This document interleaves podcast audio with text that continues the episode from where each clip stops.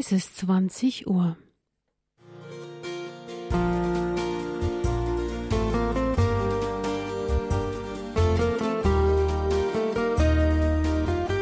Standpunkt bei Radio Horeb.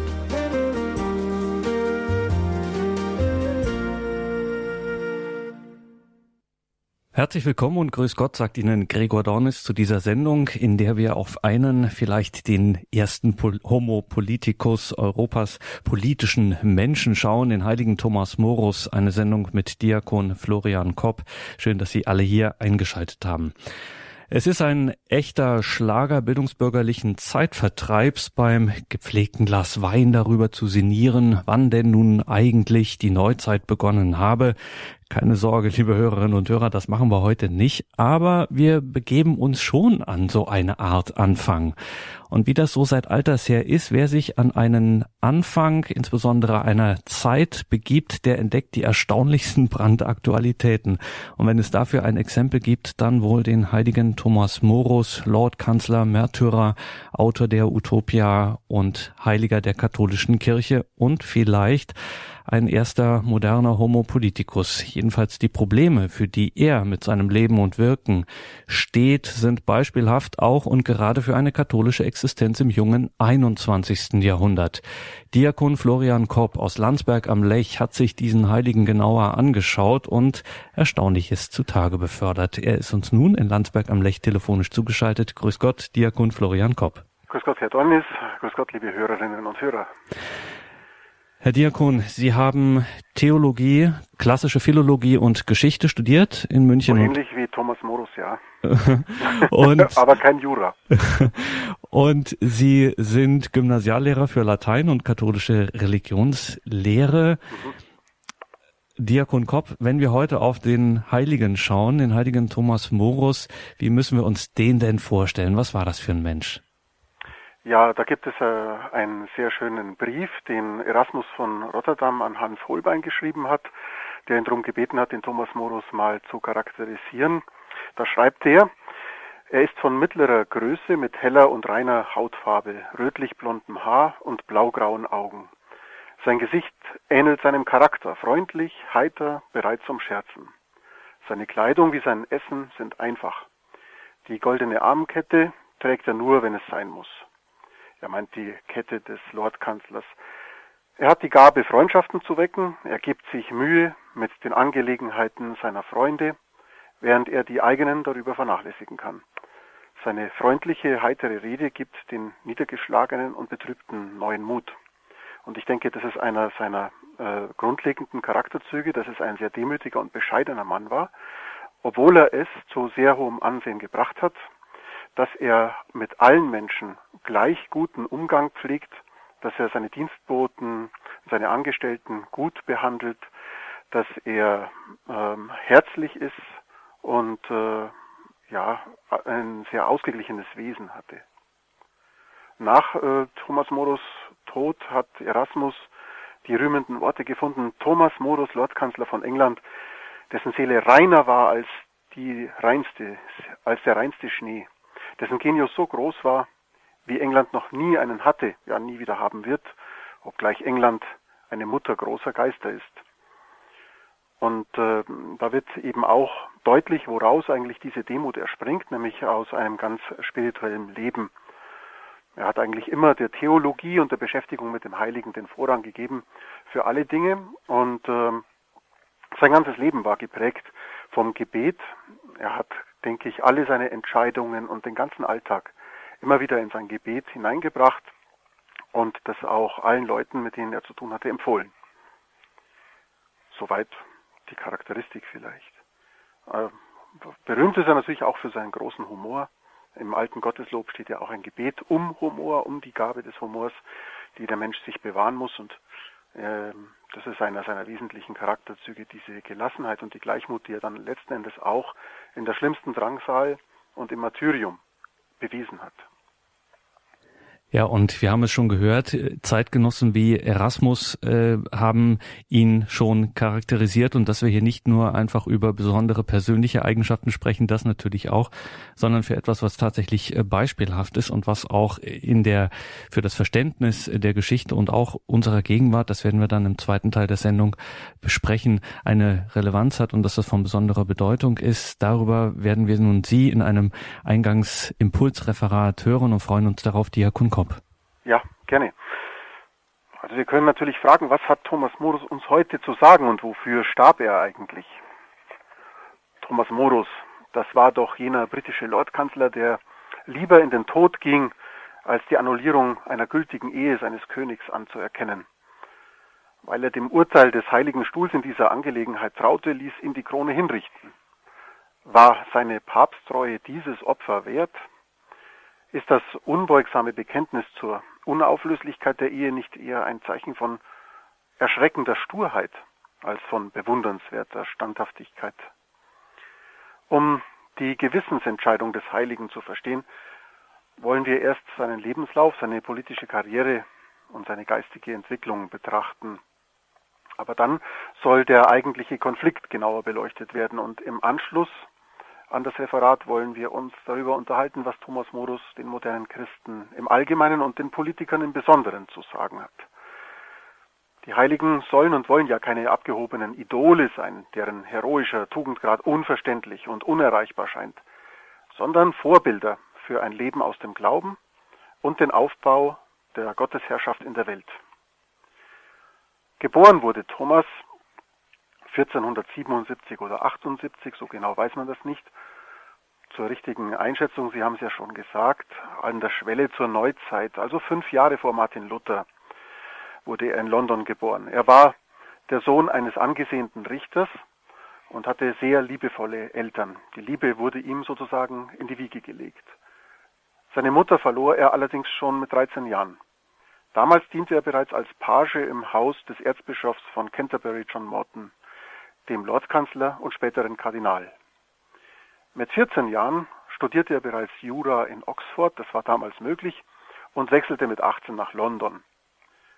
Sein eigentliches Interesse galt allerdings, wie gesagt, der Theologie und der klassischen Philologie, also der Beschäftigung mit den antiken Philosophen und Historikern und Geschichtsschreibern, die eben im Renaissance-Humanismus virulent wurde. So unterhielt er freundschaftliche Beziehungen mit bedeutenden Humanisten wie zum Beispiel Erasmus von Rotterdam. Kaum war Thomas Anwalt, zog er ins Gästehaus der Londoner Kartäuser ein, wo er sozusagen als Laienbruder lebte, um seine Berufung zu prüfen. Er studierte die Kirchenväter und hielt sogar selber Vorlesungen über Augustinus Gottesstaat, der ihn sehr fasziniert hat. Daneben betrieb er humanistische und poetische Studien. Mit der Zeit gewann er die Sicherheit, dass er zur Ehe und Familie und zu öffentlicher Wirksamkeit berufen war und nicht zum Leben als Mönch. Mit 26 Jahren wurde der junge Advokat ins Parlament gewählt, wo er sogleich dem König unangenehm auffiel.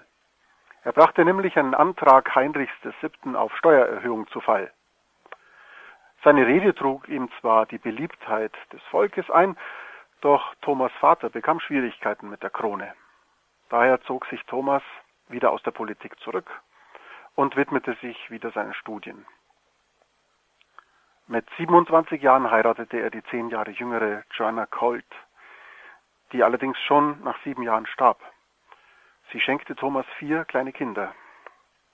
Ihretwegen vermählte sich Thomas schon bald wieder mit der Seidenhändlerin Alice Middleton, einer patenten Frau und resoluten Witwe, die sich aber als sehr liebevolle Mutter erwies. Beide Frauen hat Thomas äußerst geliebt. Ähm, sein Grabstein, den er sich selber geschrieben hat, legt auch beredtes Zeugnis davon ab. Thomas kümmerte sich persönlich um die religiöse, sittliche und intellektuelle Erziehung seiner Kinder. Dass ein Vater sich persönlich darum kümmert, war damals alles andere als selbstverständlich. Und noch weniger selbstverständlich war es, dass er ihnen eine erstklassige Ausbildung in Sprachen, Wissenschaft und Musik angedeihen ließ. Das war sehr ungewöhnlich, da eigentlich nur Jungen aus höherem Hause in den Genuss einer Schulbildung kamen. Und so war seine Tochter Margaret eine der gelehrtesten Frauen ihrer Zeit. Thomas pflegte offenen Umgang mit jedermann. Sein gastfreundliches Haus in Chelsea war eine Stätte des geselligen Austausches, der Muße, aber ebenso der Frömmigkeit. Diese heitere und frohe Atmosphäre hat viele Menschen angezogen. Immer wieder wurden Fremde aufgenommen und sie wurden selbstverständlich in den Familienalltag integriert. Als der junge, vielseitig begabte und gebildete König Heinrich VIII. den Thron bestieg, fasste Thomas Hoffnung für England und ließ sich wieder auf die Politik ein. Der neue König berief ihn mit 33 Jahren zum Untersheriff von London, dem königlichen Vertreter in der Hauptstadt. Er übertrug ihm mehrmals diplomatische Gesandtschaften und Wirtschaftsdelegationen nach Frankreich und nach Flandern. 1517 berief er den 40-jährigen More in seinen Kronrat und gab ihm das Amt eines hohen Richters, der die an den König gerichteten Armenklagen zu verhandeln hatte. Als Master of Request dämmte er den schädlichen Einfluss von Leuten ein, die ihre Eigeninteressen auf Kosten der Schwachen verfolgten. Das Volk hat ihm diese Gerechtigkeit nie vergessen. Damit hat eine steile Karriere in der staatlichen Verwaltung begonnen. Nur die wichtigsten Stationen der kommenden Dekade seien hier aufgezählt. Als königlicher Sekretär begleitete er den König zu Treffen mit Kaiser Karl V. und König Franz I. von Frankreich.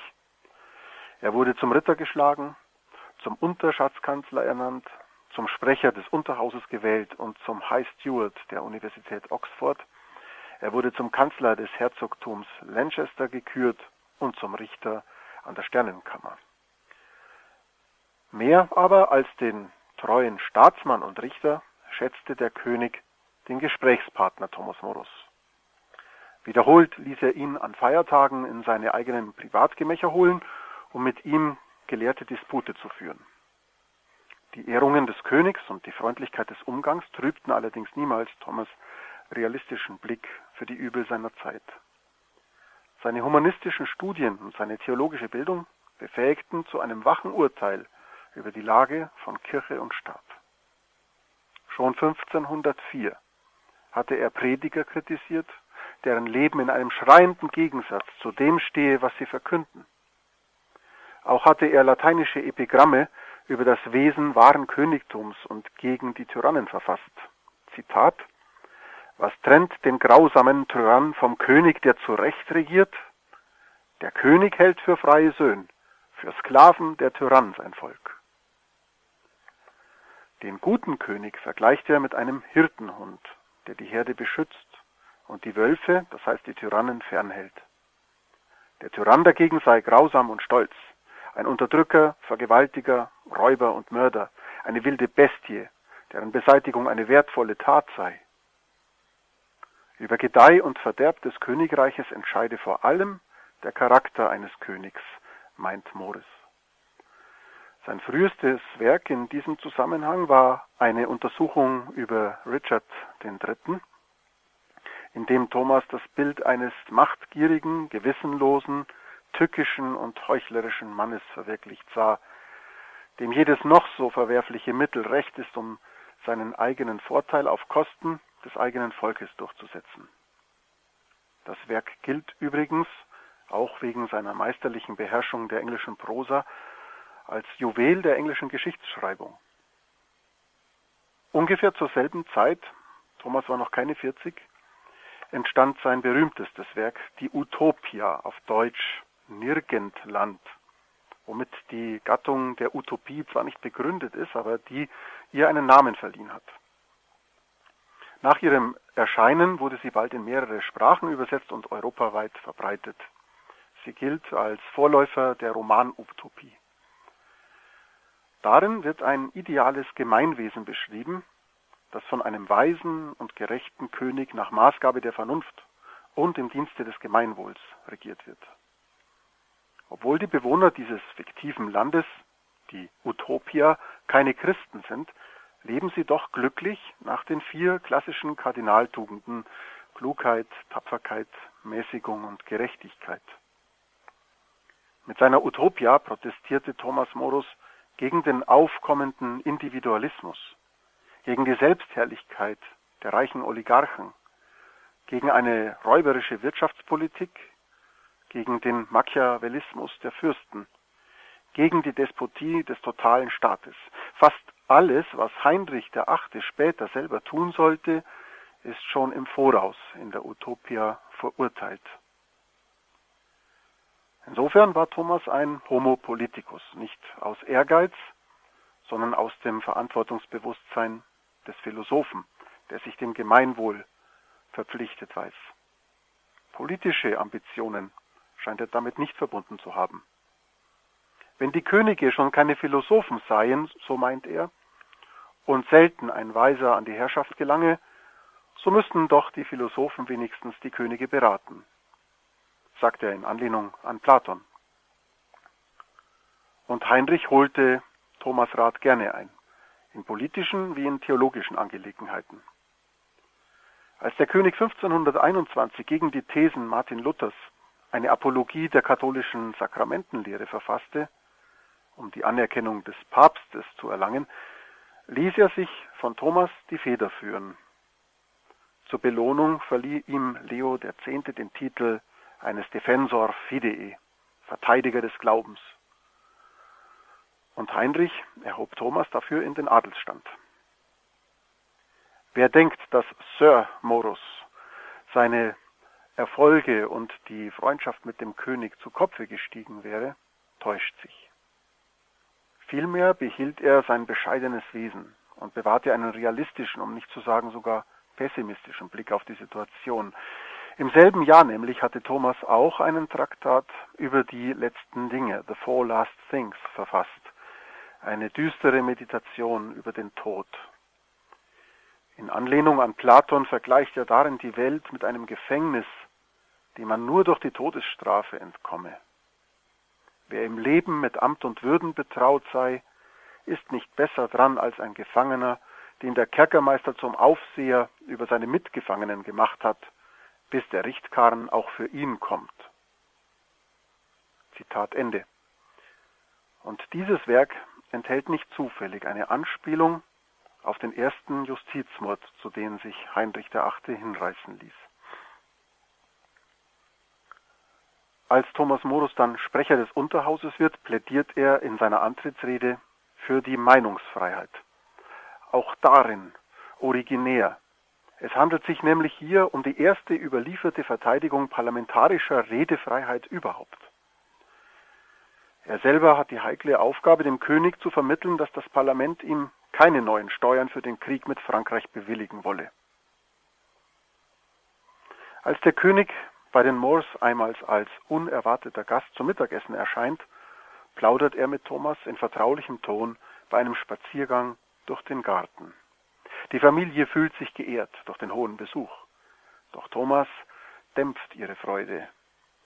Zitat Er finde seine Hoheit wirklich einen sehr guten Herrn und fühle sich zwar begünstigt wie keinen anderen Untertanen im Reich. Trotzdem habe er keine Ursache darauf stolz zu sein. Denn wenn mein Kopf ihm eine Burg in Frankreich gewinnen könnte, er würde ihn sicher abschlagen. Von Demut und Realismus zeugen diese prophetischen Worte, wenn sie sich auch nicht am Krieg mit Frankreich erfüllen sollten.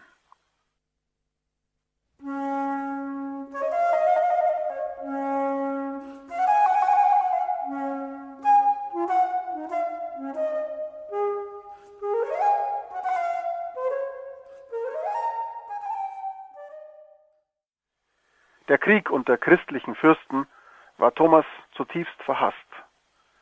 Seine Beendigung galt ihm als persönlicher Erfolg.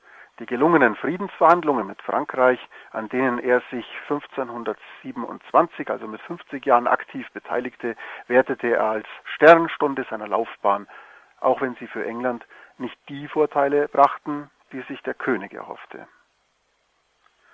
1527 wurde allerdings auch in anderer Hinsicht zu einem Schicksalsjahr.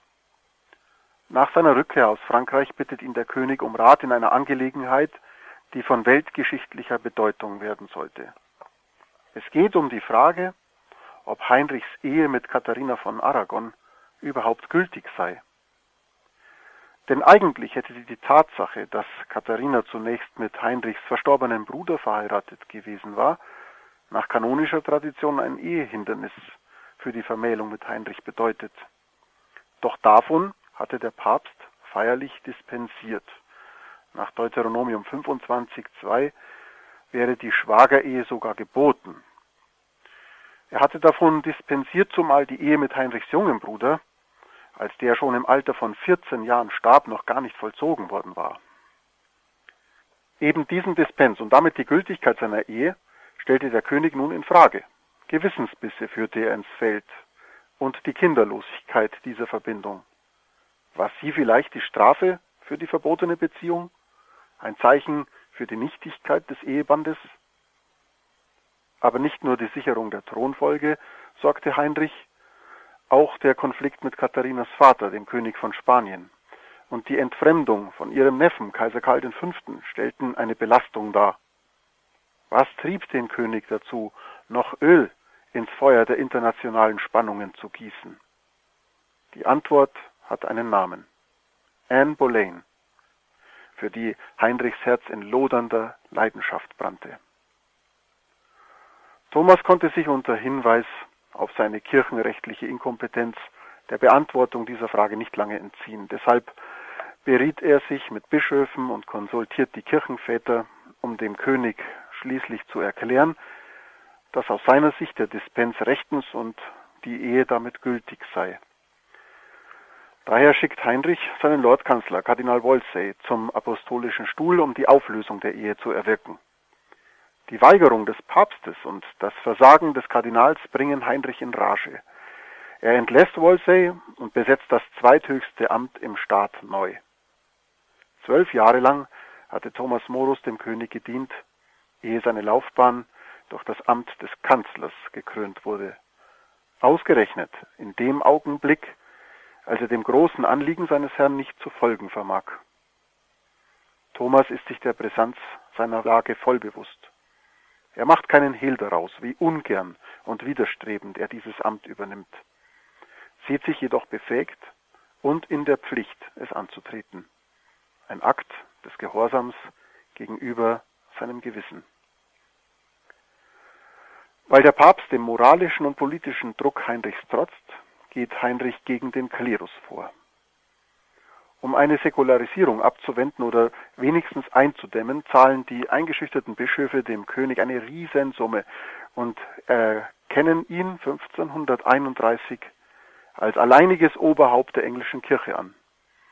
Jedenfalls, soweit es das Gesetz Christi erlaubt, heißt es in der Klausel.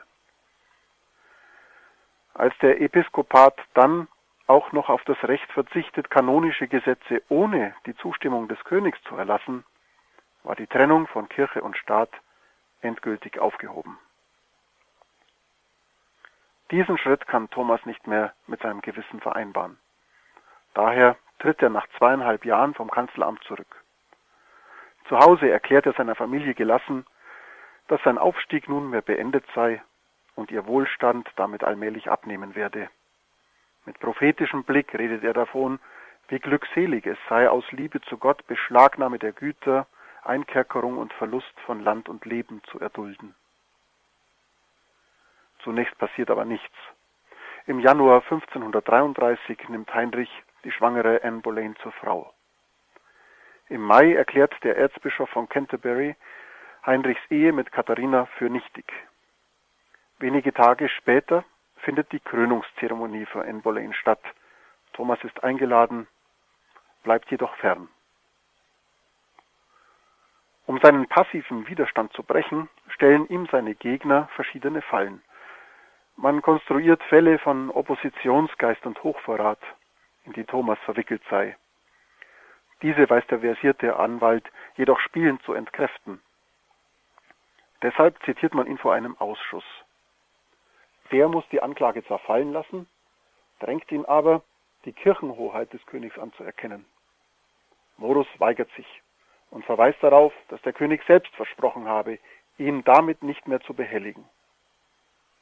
Als man ihm nun vorwurft, er habe Verrat begangen, indem er den König zu seiner Schrift gegen Luther verleitet habe, erwidert Thomas, meine Herren, diese Drohungen sind Argumente für Kinder, aber nicht für mich. In Wahrheit hatte er den König sogar mäßigen müssen, die Verteidigung des päpstlichen Primats im eigenen Interesse nicht zu übertreiben. Fröhlichen Herzens fährt Morus nach Hause. Nun will der König Thomas verhören lassen. Doch die Kronräte warnen davor, dem ersten Juristen des Landes eine Gelegenheit zur Rechtfertigung vor dem Oberhaus zu geben. Sie bitten Heinrich daher kniefällig, seinen Namen aus dem Hochverratsgesetz zu streichen. Erzürnt gibt der König nach. Thomas aber triumphiert nicht. Aufgeschoben ist nicht aufgehoben, meint er. Nichts bringt ihm aus dem Gleichgewicht. Auch von der Drohung des Königs Zorn könne tödlich sein, lässt er sich nicht einschüchtern und meint lakonisch, der einzige Unterschied sei doch, dass ich heute sterben werde und ihr morgen. Das neue Thronfolgegesetz garantiert Heinrichs und Annas Nachkommen den Thronanspruch. Verweigerer sollen mit Enteignung und Kerkerhaft bestraft werden. Als Thomas vorgeladen wird, um den Eid zu schwören, bekundet er zwar keine rechtlichen Bedenken gegen die Nachfolgeregelung zu haben, doch verwahrt er sich gegen die Eidesformel, die Heinrichs erste Ehe für ungültig und die päpstliche Autorität für nichtig erklären würde. Ausführlich legt er seine Gewissenslage dar. Er weigert sich aber, die für sein Gewissen Inhalte, kritischen Inhalte zu nennen. Zwar wolle er weder den Eid als solchen, noch jene, die ihn selber leisten würden, für ihre Gewissensentscheidung verurteilen. Sein Gewissen verpflichte ihn allerdings in diesem Fall sogar zum Ungehorsam, zumal er es sich nach gründlichem Studium und eingehender Prüfung gebildet habe. Wie er das Gewissen anderer toleriere, so solle man auch seine Entscheidung tolerieren. Doch selbst wenn er noch Gewissenszweifel hätte, ließen sich diese nicht einfach durch ein Wort des Fürsten ausräumen. Denn nicht einmal ein unsicheres Gewissensurteil könne auf bloßen Befehl hin Gewissheit erlangen. Eine große Mehrheit Andersdenkender könne zwar die eigene Entscheidung in Frage stellen, in seinem Fall habe er jedoch den größten Rat der gesamten Christenheit auf seiner Seite. Auf diese Erklärung hin fuhr Thomas nicht mehr nach Hause, sondern wurde in den Tower gesperrt. Warum aber behielt er die eigentlichen Gründe seiner Verweigerung für sich? Es ist zunächst ein Gebot des juristischen Spürsinns, dem Gegner keinen Anlass zu bieten, ihm auf legalem Wege den Prozess zu machen. Was hätte auch eine Offenlegung des, der Gewissensgründe zu diesem Zeitpunkt gebracht? Man hätte die Anklage auf diesen beiden Punkte, sein Bekenntnis zum Papsttum und zur Unauflöslichkeit der Ehe, abgestimmt. Die Ablehnung der neuen Verhältnisse wäre als Hochverrat ausgelegt worden. Sein Schweigen allerdings war nicht strafbar und könnte, wenn man denn wollte, sogar als Zustimmung gedeutet werden. Auf diese Weise gewann Thomas auch Zeit, Dagegen hätte ihn eine offene Ablehnung hinter den Mauern des Towers oder in den, irgendeiner Kammer eines Ausschusses nicht nur den Kopf gekostet, sondern auch seine seelische Entwicklung. Nur dieser innere Prozess konnte ihm die nötige Sicherheit geben, seinen Weg in den Tod aufrecht bis zum Ende zu gehen, ohne zu fallen. So sagt er selber, bevor er beginne, diese Burg zum Schutz meines Herzens zu bauen, wolle er dem Rat Christi folgen und erst nachdenken und berechnen, was der Preis dafür sei und welche Gefahren für mich möglich wären. Zudem wusste Thomas, dass er nur ein einziges Mal vor seinem Land, vor Welt und Geschichte in Worten würde Zeugnis ablegen können. Darum wollte er diese seine Stunde der Wahrheit nicht vorher in Raten vertun, sondern den richtigen, den einzig möglichen Zeitpunkt abwarten. Und dieser konnte nur der Prozess selber sein. So sagt sein Biograf Chambers.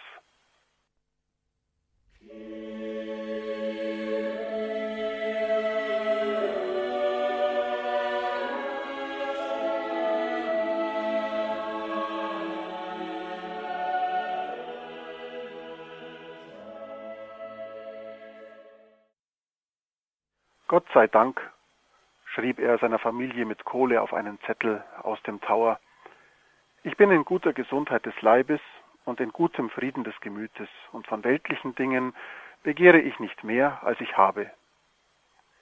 Ich bitte Gott, er möge euch alle fröhlich machen, in der Hoffnung auf den Himmel. Obwohl ihn Ratten und Schmerzen plagten, versicherte er seiner erstgeborenen und liebsten Tochter Margaret, hätte ich nicht Frau und Kinder, so hätte ich mich schon längst in einen noch engeren Raum zurückgezogen. Mir kommt so vor, als mache Gott mich zu seinem Liebling und setze mich auf seinen Schoß und liebkose mich. Diese Zeilen zeugen davon, dass Thomas die Zeit im Kerker wirklich als eine Gnadenzeit empfand, in der er sich nach dem anstrengenden Geschäft der Tagespolitik noch einmal den wesentlichen und letzten Dingen zuwenden konnte, literarischer Beschäftigung und der Vorbereitung auf den Tod. Doch wie viel heiterer und sorgloser fallen seine Spätschriften aus der Tiefe des Towers aus, als das grimmige Werk über die vier letzten Dinge, das er auf der Höhe seines Glücks verfasst hatte. Diese Zeugnisse sollen aber nicht darüber hinwegtäuschen, dass Thomas Angst vor dem Tod hatte. Im Gegenteil. Ich kenne wenige, die so zagen Herzens sind wie ich, gesteht er. Doch taucht in seinen Briefen immer wieder Dank dafür auf, dass im Widerstreit zwischen Seele und Leib, Angst und Gewissen schließlich der Geist die Herrschaft gewann.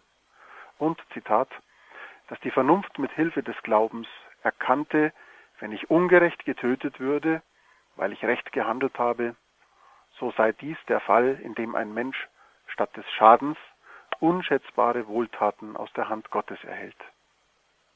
Denn ein Mensch kann in einem solchen Fall seinen Kopf verlieren, ohne Schaden zu leiden. Ich war aber ganz sicher, ich bin nicht böse geartet, sondern habe mich von Anfang an immer daran gehalten, zuerst auf Gott zu schauen und dann auf den König, entsprechend der Lehre, die seine Hoheit mir, als ich zuerst in seine hohen Dienste trat, erteilt hat, die vornehmste Anleitung, die je ein Fürst seinem Untertan gab. Zitat Ende. Ein seltenes Beispiel dafür, dass Selbstbewusstsein die Frucht der Demut ist und dass Dankbarkeit den Menschen vor Stolz bewahrt. Bei aller Entschiedenheit des Geistes bewahrt er einen realistischen Blick auf seine Schwächen und maßt sich nicht an zu glauben, er sei standhafter als der Apostel Petrus es war. Das Gebet allein ist seine Zuflucht vor der Angst. Thomas wusste, dass seine Kerkerhaft ungesetzlich ist und sagt das auch. Über ein halbes Jahr war er verschiedenen Formen psychologischer Nötigung ausgesetzt. Da endlich schloss das eingeschüchterte Parlament die Gesetzeslücke, um im Nachhinein das Verfahren zu legalisieren. Jede böswillige Äußerung gegen den Suprimat des Königs gilt als Hochverrat und wird mit Bauchaufschlitzen und Ausweiden bestraft. Ein Gericht wurde genötigt, den Rechtssatz nulla pöna sine lege keine Strafe ohne Gesetz zu ignorieren und einige Kartäusermönche wurden verurteilt. Alte Freunde, die gleichsam vor seinen Augen nach fürchterlichen Foltern auf bestialische Weise hingerichtet wurden. Mehr als die ständigen Verhöre und Befragungen der Kommissionen, die darauf abzielten, Thomas Morus eine Äußerung gegen die königliche Kirchenhoheit zu entlocken, muss ihn das Unverständnis seiner Angehörigen geschmerzt haben. Er schreibt, wäre es mir nur möglich, in dieser Sache so zu handeln, dass seine königliche Hoheit zufrieden wäre und Gott nicht beleidigt, dann würde keiner bereitwilliger und lieber seinen Eid leisten, als ich es tun wollte, schreibt er seiner Tochter. Aber so, wie es um mein Gewissen steht, bedeutet die Rettung meines Leibes den Untergang meiner Seele. Eines Tages betrat Kronanwalt Rich seine Zelle und legte ihm die Frage vor, ob er ihn denn als König anerkennen wolle, wenn er qua Parlamentsakt dazu ausgerufen würde. Thomas bejahte. Das Parlament sei sehr wohl befugt, in den Status von weltlichen Fürsten einzugreifen. Warum er ihn dann nicht auch als Papst anerkennen würde, wenn ein Parlamentsakt ihn dazu ernenne, fragte Rich. Darauf Thomas, stellt euch vor, das Parlament erließe ein Gesetz, wonach Gott nicht Gott sein dürfte. Rich selber war es, der einem Parlament diese Kompetenz absprach. Doch genügte ihm dieser kleine Dialog, um ihn vor Gericht zum Meineid zu verdrehen. Morus habe behauptet, das Parlament könne zwar einen König erheben und wieder absetzen, nicht aber das Oberhaupt der Kirche. Obwohl Thomas dies so nie gesagt hatte. Trotz dieser Falschaussage, für die es keine Zeugen gibt, und der Thomas heftig widersprach, genügte sie dem Richter, ihn schuldig zu sprechen. Als der neue Lordkanzler Audley anhob, das Urteil über seinen Vorgänger zu verkündigen, unterbricht ihn dieser, Milord, als ich in der Justiz tätig war, pflegte man den Gefangenen zu fragen, ob er noch etwas gegen die Verurteilung einzuwenden habe. Da ich sehe, dass ihr entschlossen seid, mich zu verurteilen, Gott weiß wie, will ich nun zur Erleichterung meines Gewissens meine Meinung wieder die Anklage und das Statut offen und frei darlegen. Diese Anklage ist auf eine Parlamentsakte gegründet, die in unmittelbarem Widerspruch zu den Gesetzen Gottes und seiner heiligen Kirche steht, deren höchste Leitung sich kein weltlicher Fürst anmaßen darf. Darum ist dies kein Gesetz, aufgrund dessen ein Christ von Christenmenschen unter Anklage gestellt werden kann. Als ihm entgegengehalten wird, dass Autoritäten in der Kirche und an den Universitäten nicht mit seiner Sicht der Dinge übereinstimmen, entgegnet Morus, er fühle sich einer höheren Autorität verpflichtet. In einer leidenschaftlichen Rede verteidigte er seine Überzeugungen von der Unauflösbarkeit der Ehe, der Achtung vor dem Erbe des Rechts, das an christlichen Werten ausgerichtet sei, und von der Freiheit der Kirche gegenüber dem Staat. Noch einmal Zitat. Wenn nur ich allein auf meiner Seite stände und das gesamte Parlament auf der anderen, wäre ich vielleicht unsicher, meine Meinung gegen so viele andere zu vertreten. Aber ich zweifle nicht, dass, zwar nicht in diesem Reich, aber doch in der gesamten Christenheit, der Großteil der gelehrten Bischöfe und tugendhaften Männer, die noch leben, hierin mit mir übereinstimmen. Und wenn ich erst von denen sprechen sollte, die schon tot sind, und deren jetzt viele sich als Heilige im Himmel befinden, so wäre ich völlig sicher, dass der weitaus größere Teil von ihnen ebenso gedacht hat wie ich. Deshalb, meine Herren, bin ich nicht verpflichtet, mein Gewissen einem einzelnen Reich gegen das allgemeine Konzil der Christenheit anzupassen. Denn jedem eurer Bischöfe kann ich hundert aus den genannten heiligen Bischöfen entgegenstellen. Für euer eines Konzil oder Parlament habe ich alle Konzilie seit tausend Jahren. Thomas Morus wurde des Hochverrats schuldig befunden. Der Tag seiner Hinrichtung wurde auf den 6. Juli 1535 festgesetzt. Die letzten vier Worte, die er vom Schafott den Umstehenden und uns heute zuruft, waren Ich leide den Tod in dem Glauben und für den Glauben der heiligen katholischen Kirche. Betet für mich in dieser Welt, und ich will beten für euch in jener Welt. Betet für den König, damit es Gott gefalle, ihm gute Ratgeber zu schenken. Ich sterbe als des Königs treuer Diener, doch Gottes zuerst.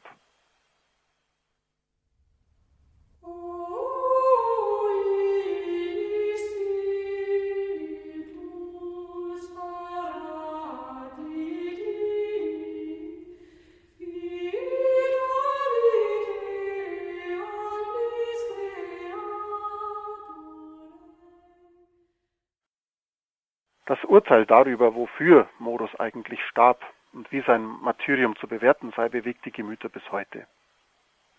War er der Märtyrer des Papsttums, der sein Leben nicht für die Freiheit, sondern für die Einheit in und für den Glauben gab? Können und dürfen also nur Gläubige ihn als Märtyrer ansehen? War er lediglich der rückwärtsgewandte Vertreter einer alten Ordnung, der sich nur in Opposition zu Heinrich zum Verfechter der Gewissensfreiheit entwickelt hat? Johannes Paul II. würdigt Thomas Morus in seinem apostolischen Schreiben folgendermaßen. Thomas Morus verweigerte die von ihm verlangte Eidesleistung, weil sie mit der Annahme einer politischen und kirchlichen Ordnung verbunden gewesen wäre, die einer unkontrollierten Herrschaft den Boden bereitete.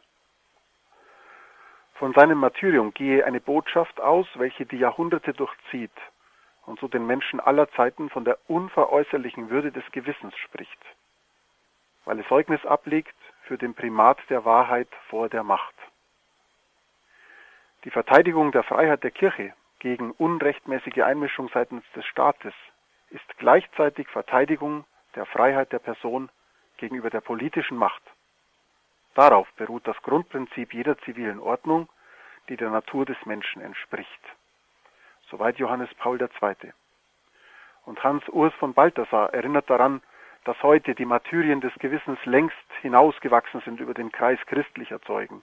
Wenn man bedenkt, dass die Proteste und Zeugnisse, die unblutigen und blutigen Hinrichtungen im 20. Jahrhundert längst die ganze Welt umspannen, dass das christliche Martyrium in den Zeiten der Konzentrationslager und des Archipel Gulag längst eingebettet ist in eine gesamtmenschliche Solidarität, dann ist Morus ebenso ein christlicher Blutzeuge wie zugleich in einem ganz menschlichen und profanen Sinn der Anwalt des Gewissens und der Verteidigung des Rechts. Nicht von ungefähr erfolgte seine Heiligsprechung 1935 zu einer Zeit, als die Konflikte zwischen dem NS-Regime und katholischer Kirche durch Verletzungen des Konkordats und der Menschenrechte von Seiten der Nazis immer offenkundiger wurden. Man kann sie daher als ein Zeichen zum religiösen Widerstand gegen totalitäre Herrschaftsansprüche interpretieren.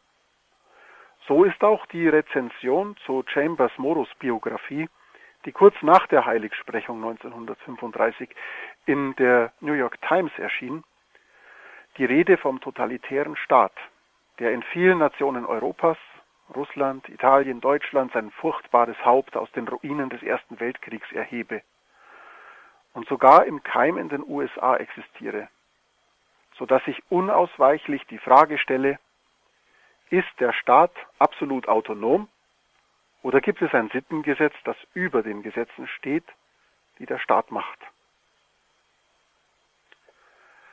Die armenische Publizistin und Menschenrechtsaktivistin Muriel Mirak-Weisbach sieht Morus in der Tradition jener wenigen herausragenden Persönlichkeiten der Geschichte, wie Sokrates, mit dem er oft verglichen wurde, und Johanna von Orleans, die der Menschheit zu neuem Leben verhalfen, indem sie durch beispielhafte Taten zeigen, welch große Macht die Wahrheitsliebe ist.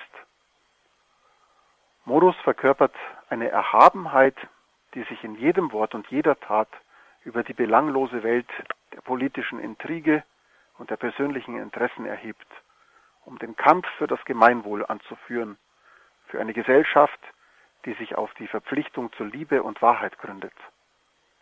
Soweit Muriel Mirak-Weisbach. Und so will Johannes Paul II. auch die Ausrufung zum Patron der Politiker verstanden wissen. Sie erfolge in einem historischen Augenblick, da schwierige Herausforderungen uns in die Verantwortung nehmen. Er spricht von ganz neuen Erscheinungen in der Wirtschaft, die das Sozialgefüge verändern. Zitat. Gleichzeitig verschärfen die wissenschaftlichen Errungenschaften auf dem Gebiet der Biotechnologien den Anspruch, das menschliche Leben in allen seinen Formen zu verteidigen während die Versprechungen einer neuen Gesellschaft, die einer verwirrten öffentlichen Meinung mit Erfolg angeboten werden, dringend klare politische Entscheidungen fordern, zugunsten der Familie, der Jugend, der Alten und der Ausgegrenzten. Thomas Morus zeichnet sich gerade deshalb durch beständige Treue zur Autorität und den rechtmäßigen Einrichtungen aus, Zitat, weil er in ihnen nicht der Macht, sondern dem höchsten Ideal der Gerechtigkeit dienen wollte. Sein Leben lehrt uns, dass das Regieren vor allem Übung der Tugend ist. Durch diesen strengen moralischen Ansatz gestärkt, stellt der englische Staatsmann sein öffentliches Wirken in den Dienst der Person, besonders wenn es sich um schwache oder arme Menschen handelt. Er führte die sozialen Auseinandersetzungen mit einem besonderen Sinn für Gerechtigkeit, er schützte die Familie und verteidigte sie mit unermüdlichem Einsatz. Er förderte die umfassende Erziehung der Jugend. Ich denke, dass diese letzten Zitate auch eine Antwort auf die eingangs gestellte Frage sind. Warum ist Thomas Morus und in welchem Sinne aktuell für unsere Zeit? Warum hat ihn der Papst zum Patron der Politiker ausgerufen.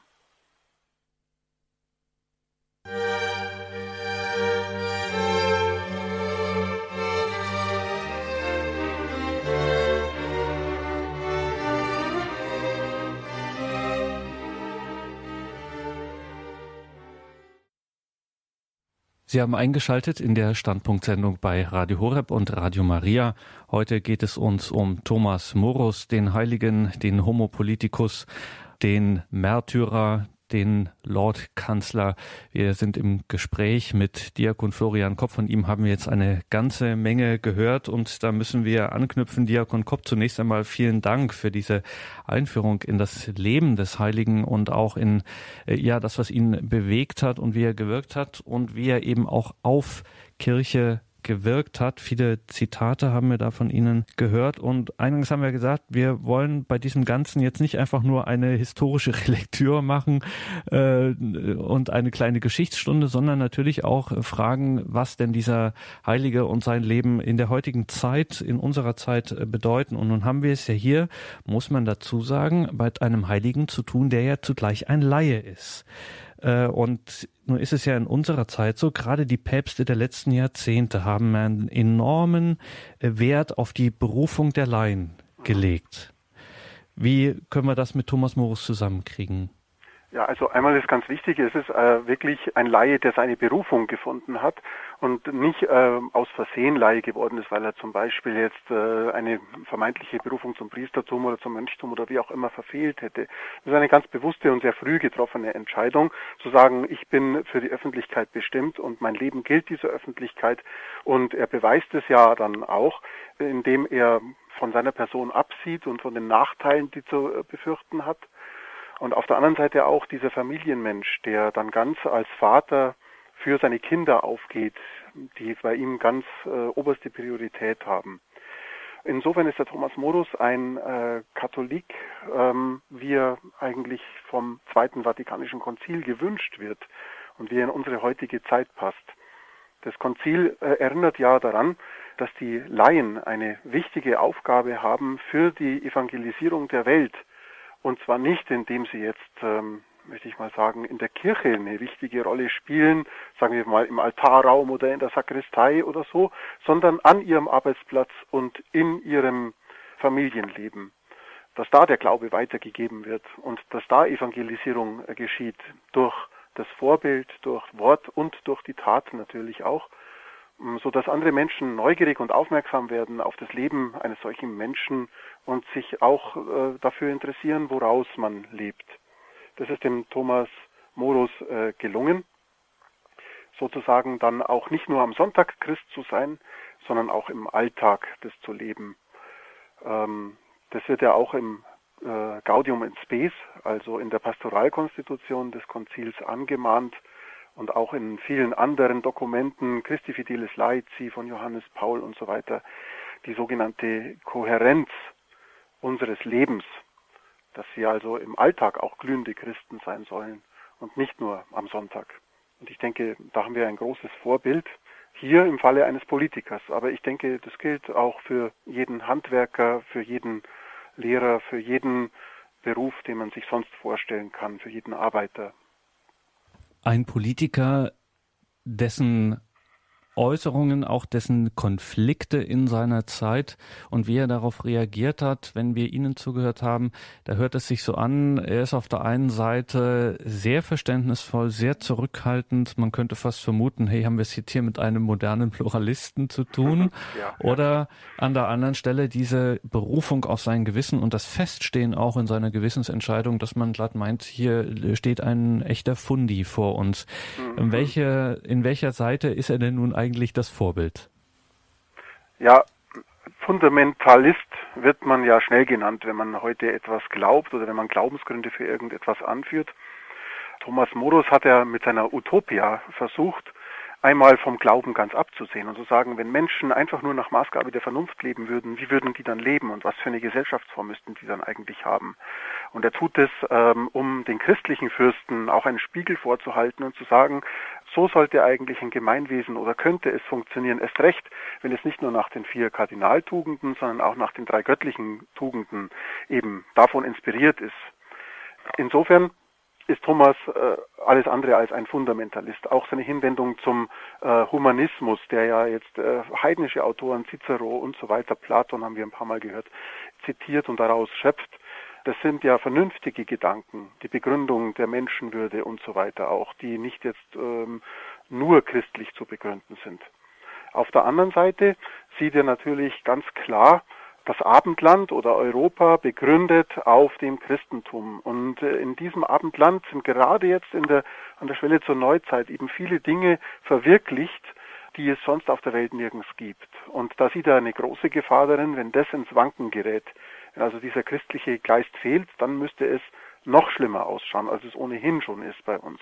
Und deswegen ist er da in einer gewissen Hinsicht auch intolerant gegenüber Leuten, die diese Grundlagen des Glaubens, also der Kirche, der Christenheit, anders konnte man Europa damals ja nicht denken, in Frage stellen.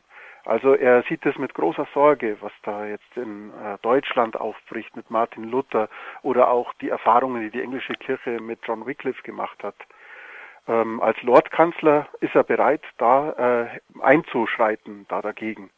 Aus dem Geist der Zeit heraus natürlich auch. Und äh, so kann man sagen, er ist äh, kein Pluralist in dem Sinne, sondern er ist ein Gegner von einem Relativismus, der ähm, sagt ja nur ähm, das, was der Einzelne gerade für eine Meinung hat, das muss dann auch umgesetzt und durchgesetzt werden. Er ist dagegen, Menschen zu ähm, das Gewissen von Menschen zu vergewaltigen oder sie ihnen äh, ein Gewissensurteil abzunötigen, auch den Heretikern nicht, mit denen es zu tun hat.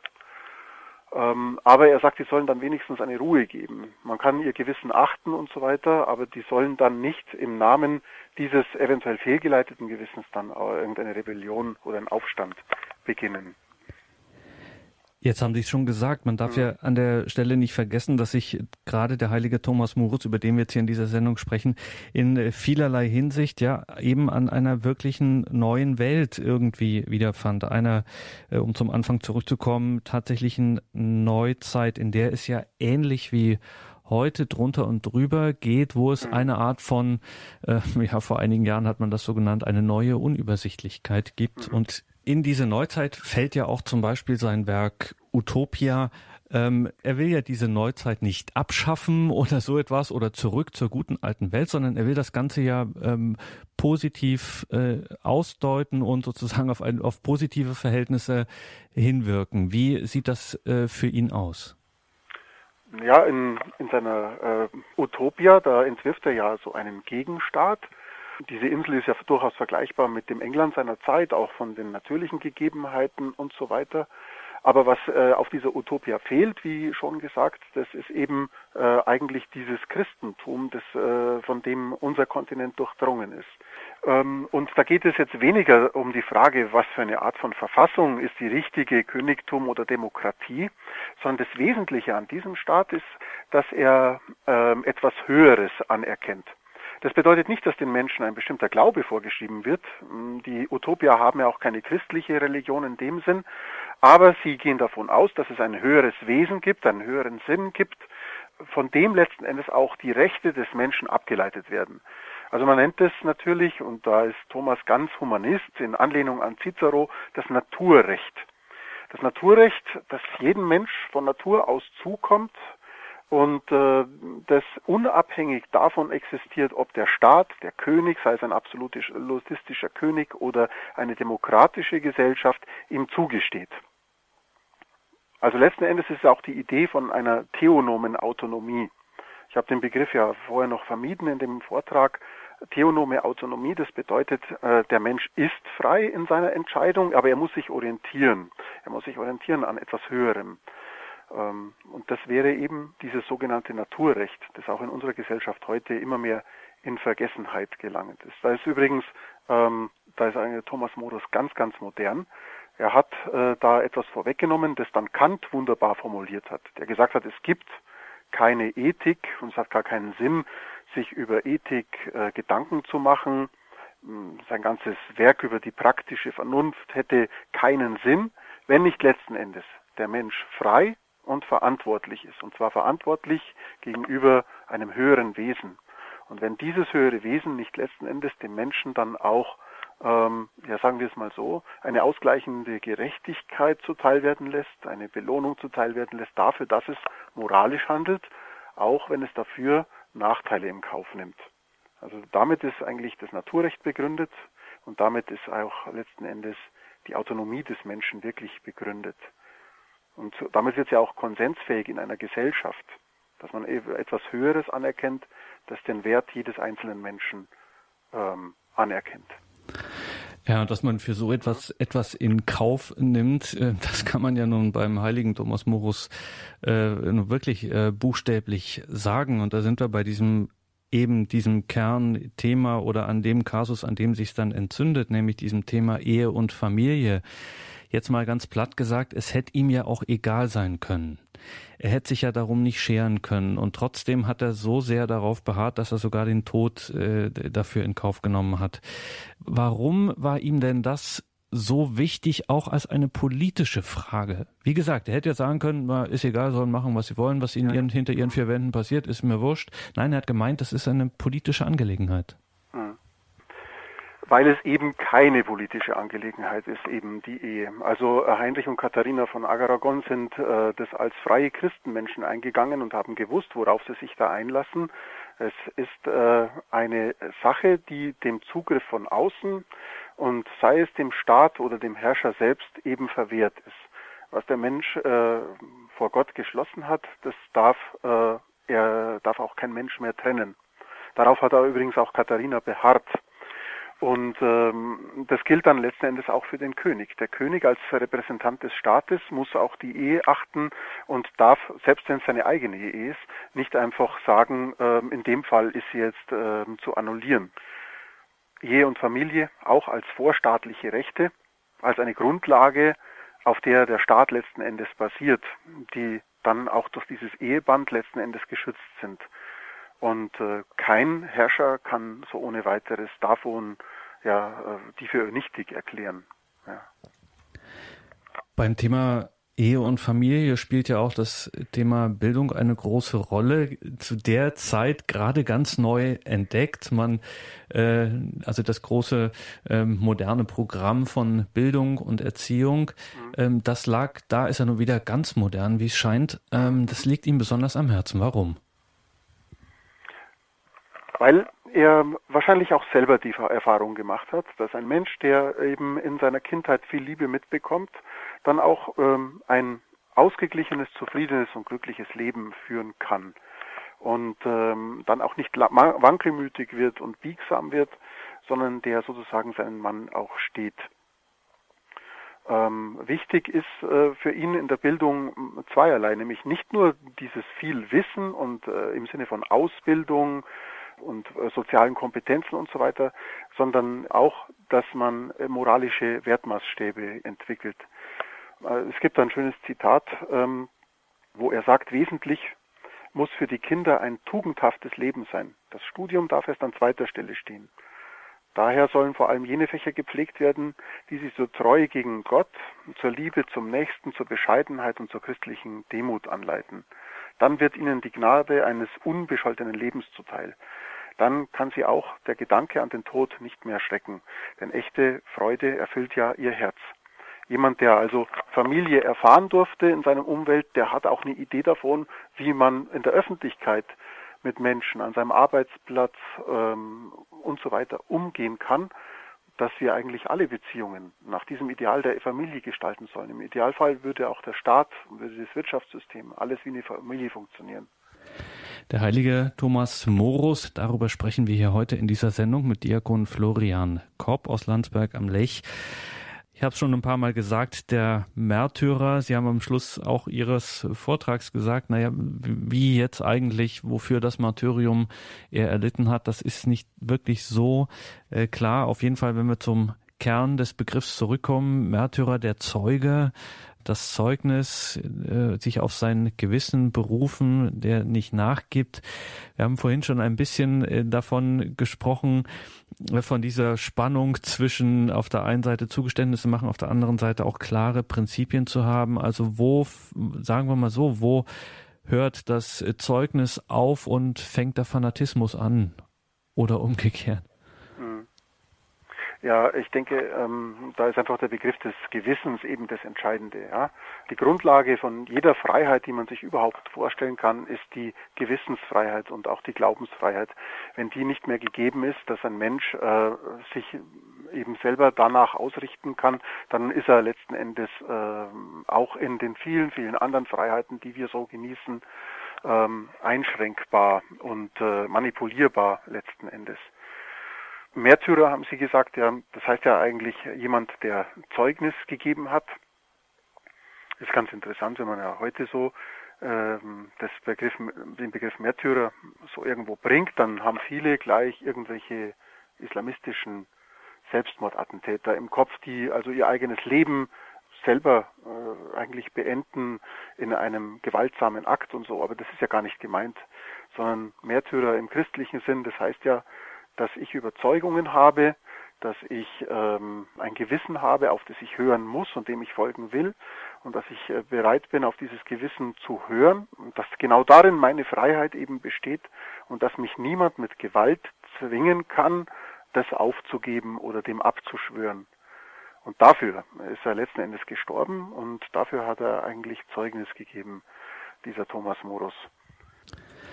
Und es ist nicht nur die Gewissensfreiheit, die zentral für uns ist, für uns in der modernen Welt, sondern auch gerade die Glaubensfreiheit. Ich meine, das sind natürlich äh, Spekulationen hin oder her. Ähm, Thomas Moos lebt in einer Welt, das haben Sie auch in Ihrem Vortrag gesagt, wo das Christentum, wo die Welt eben christlich ist. Punkt. Ja, genau. ähm, wenn man ihn jetzt sozusagen in unsere Zeit beamte, wenn wir darüber mal so dieses Gedankenspiel anstellen, wie würde die in deinen Augen äh, bewertet werden? Ich zweifle nicht daran, dass der Thomas Morus sich äh, in, auch in unserer Welt eine wichtige Rolle spielen könnte in der Politik ähm, und in der Öffentlichkeit. Und dass er äh, vieles bestimmt auch anders sehen würde. Auf der anderen Seite, weil wir ja schon ähm, ja, 500 Jahre weiter sind. Wir haben ja die Aufklärung bereits hinter uns, die französische Revolution. Und die Kirche selber hat ja auch dazugelernt. Also das Thema Glaubensfreiheit, äh, Meinungsfreiheit, das war ja für die Kirche lange Zeit äh, zunächst mal verdächtig weil man sich eine nicht christliche Gesellschaft gar nicht vorstellen konnte und wollte. Und heute äh, gehen wir aber davon aus, dass diese Glaubensfreiheit das Fundament überhaupt für eine christliche Gesellschaft ist. Ohne dass der Glaube frei ist und gelebt wird, äh, herrscht letzten Endes dann doch wieder die Willkür und die Gewalt von irgendwelchen Herrschern. Und insofern glaube ich, dass Thomas heute durchaus dafür wäre, dass jeder seine Konfession, seinen Glauben selber wählen kann in unserer Welt, aber er müsste sozusagen diesen Minimalkonsens, dass die Würde des Menschen über allem steht, dass die letzten Endes auch ein Glaube ist. Ja, deswegen wird ja Gott in den Verfassungen auch oft genannt. Den müsste man allerdings doch jedem abverlangen und von jedem einfordern. Sie haben das mal so formuliert, ähm, Thomas Morus sei ein Pro oder eher vielleicht auch in Frageform so ein Proto-Europäer. Also ist er ein früher Europäer, so wie wir das dieses Wort im heutigen Sinn gebrauchen? Abschließende Frage: Ist er das oder ist er das nicht? Ja, das würde ich auf jeden Fall sagen. Was macht denn Europa eigentlich aus? Ja, ähm, unser äh, erster Bundespräsident äh, Heuster hat das einmal so äh, formuliert und hat gesagt, Europa steht auf drei Hügeln. Und er sagt, es wären ähm, das Kapitol, äh, die Akropolis und Golgotha. Und was verbindet sich damit? Das Kapitol, das ist also das römische Recht, dass man eine Rechtssicherheit hat. Da war ja England zu der damaligen Zeit den anderen Ländern schon ganz weit äh, überlegen.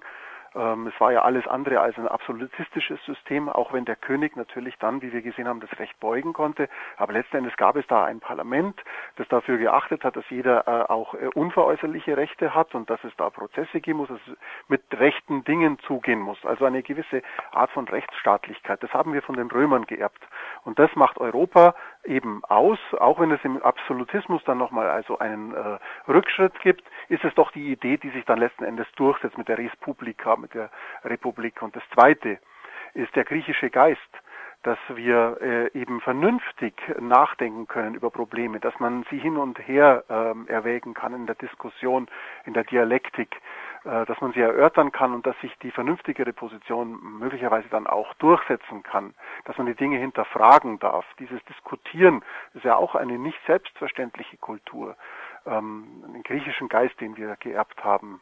Und das Dritte, äh, und da würde ich sagen, wenn das eine der Geist Europas ist und das andere ist der Körper Europas, also das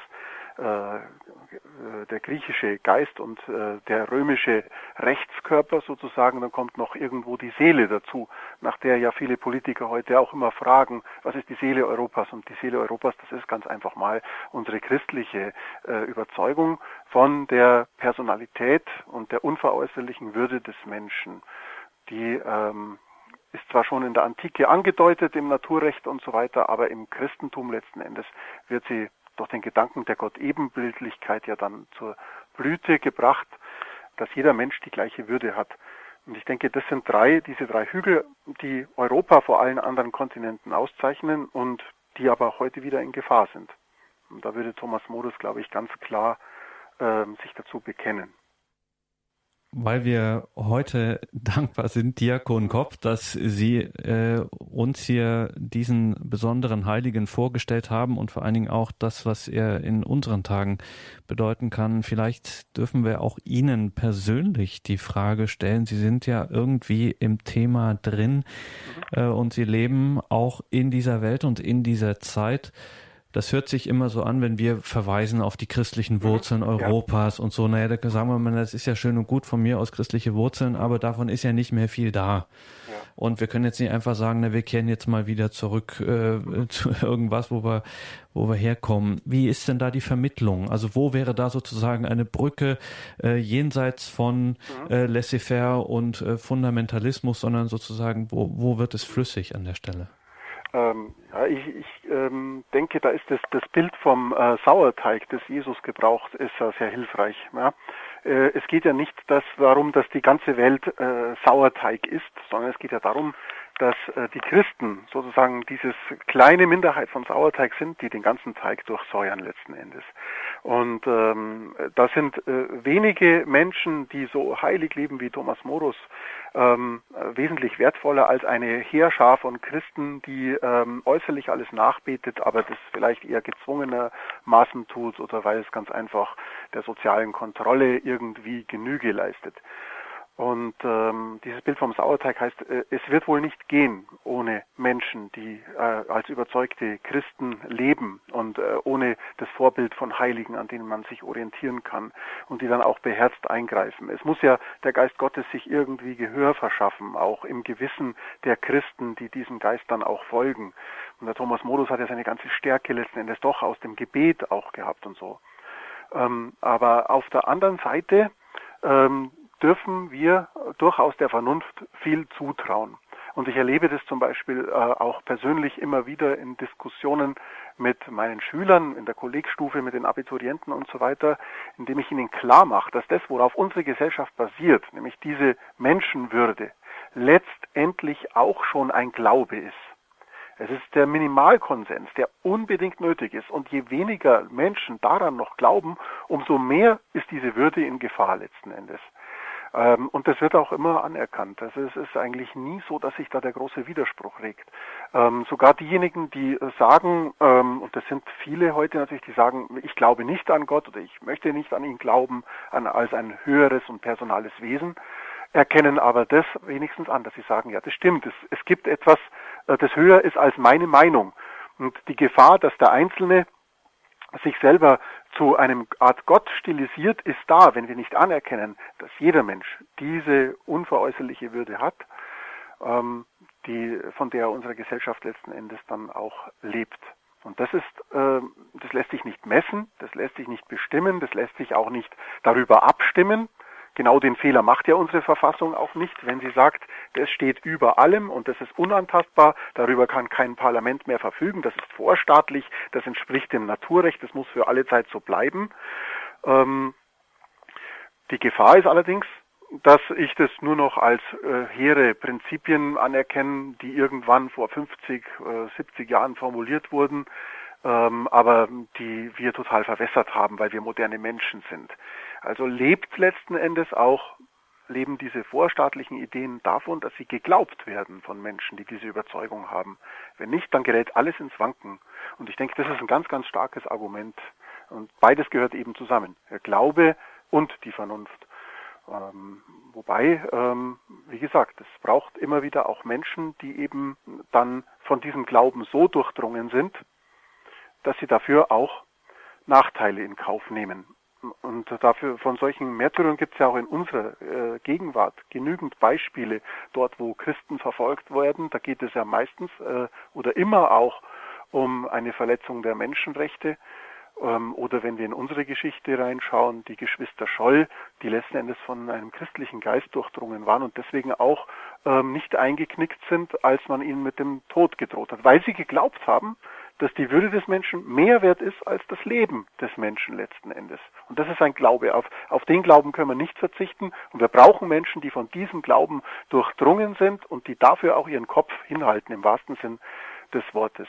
Und dann äh, äh, spielt die, die Frage, ähm, ob, äh, ob das Christentum jetzt in so einer Gesellschaft äh, eine Minderheit ist oder eine Mehrheit, möglicherweise eine untergeordnete Rolle. Wobei, wenn sie, äh, wenn, wenn viele Menschen das glauben würden, dann würden wir natürlich das Reich Gottes schon in unserer Gesellschaft spürbar machen können. Und das ist nochmal eine andere Qualität als eine funktionierende Demokratie mit einer freiheitlichen Grundordnung. Das war die Standpunktsendung bei Radio Horeb heute mit zum Thema zu dem heiligen Thomas Morus. Liebe Hörerinnen und Hörer, danke fürs Dabeisein, für Ihr Interesse an dieser Sendung, die es natürlich wieder bei unserem CD-Dienst gibt, als auch im Podcast- und Download-Angebot auf horeb.org. Diakon Florian Kopp hat uns heute in die Welt, in die Geisteswelt dieses Heiligen eingeführt und zugleich beeindruckende Brücken in die Gegenwart geschlagen. Danke dafür, Diakon Kopp, dass Sie sich die Zeit genommen haben. Und wir dürfen Sie zum Abschluss der Sendung noch um den Segen bitten. Ja, gerne, natürlich selbstverständlich. Der Herr sei mit euch. Und mit deinem Geiste. Und so segne euch auf die Fürsprache des heiligen Thomas Morus und der Mutter Gottes, der Königin aller Märtyrer, der barmherzige und gütige Gott, der Vater, der Sohn und der Heilige Geist. Amen. Gelobt sei Jesus Christus. In Ewigkeit. Amen.